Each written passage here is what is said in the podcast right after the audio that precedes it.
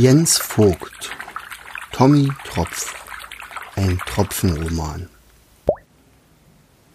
Der Traum. Die Aufräumarbeiten am Riff kamen gut voran. Doc hatte mittlerweile noch mehr Helfer für sein Krankenhaus ausbilden können und die ersten Patienten konnten bereits entlassen werden. Einsiedlerkrebse, die es normalerweise vorzogen, allein zu wohnen, hatten viele Obdachlose aufgenommen, deren Häuser erst nach und nach wieder aufgebaut werden konnten. Gleichzeitig hatte sich eine Korallenarchitekturgruppe gebildet, die einen Schutzwall um das Riff entworfen hatte. Sie wollte es, naja, wie wollte sie es nennen? Sie zeigten es erstmal dem König. Als sich der König alles angesehen hatte, staunte er, ah, und toll. Naja, und so war auch der Name des Schutzbauwerks gefunden. Ah, toll. Der König und der Wobbegong hatten einen Blick darauf geworfen. Also wurden Bauleute angeheuert, die den Korallen zur Seite standen und sich sofort an die Arbeit machten. Am Abend aber traf man sich wieder beim Wobbegong, der mit einer Geschichte bereits auf alle wartete. Der Schlaf kam plötzlich. Tommy konnte sich nicht dagegen wehren. Kaum waren ihm die Augen zugefallen, begann er lebhaft zu träumen. Ein langweiliger Bach tauchte auf. Wasserbewohner beschwerten sich über seine Trägheit. Eine Hexe schwebte heran. Unter dem Arm hatte sie ein dickes, geheimnisvolles Buch.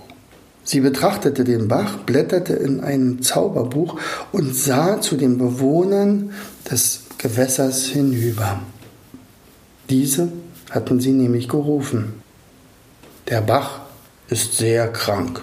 Sein Müßiggang ist nur die erste Phase seines Leidens. Bald wird Fäulnis einsetzen. Jeder, der hier verbleibt, wird sich bei ihm anstecken. Geht also weg. Aber er ist doch noch so jung, meldete sich ein kleiner Kaulbarsch. Du hast recht, mein Kleiner, bestätigte ihn die Wasserhexe. Deshalb werde ich mich ja auch bemühen, ihn zu heilen. Nachdem sie intensiv das Buch studiert hatte, schien sie etwas gefunden zu haben.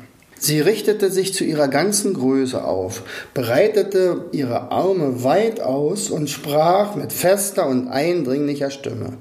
Kleiner Bach, so sage mir, bist du nicht Freund von Pflanz und Tier? Dem jungen Leben Tag für Tag musst Sinn du geben, ohne Frag. Der Bach schaute nur träger auf und gähnte. Oh, Lass mich einfach nur in Ruhe. Ich will hier nur liegen und mich ausruhen. Ausruhen? Wovon? Du bist ein Faulenzer, schnatterten empört einige Enten am Ufer, die dem Treiben misstrauisch zugeschaut hatten. Die Hexe blätterte, böses ahnend, weiter in ihrem Buch. Nun hatte sie das Rezept gefunden.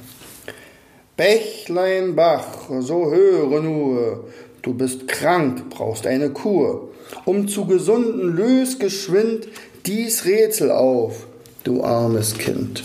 Ich bin nicht krank, bin nur ein wenig erschöpft, entgegnete gedehnt der Bach, aber um der lieben Ruhe willen, nenne mir dein Rätsel, dann kann ich umso schneller wieder schlafen.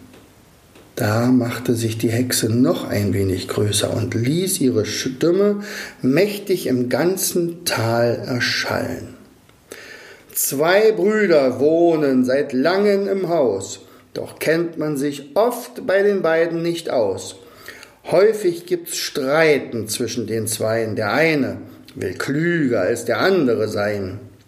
Der erste gern tanzet und singet und lacht, der zweite mehr weise und wohlbedacht. Doch blickest du nur auf die Haut von den Zweien, so fällst du ganz leicht auf den Irrtum herein. Kann sein, dass der Zweite im Ersten schon steckt und der Erste das Herzen des Zweiten erweckt. War's das? Bach gähnte schon wieder. Hm. Du kannst es nicht lösen, nicht wahr? Traurig schlug die Hexe ihr Zauberbuch zu.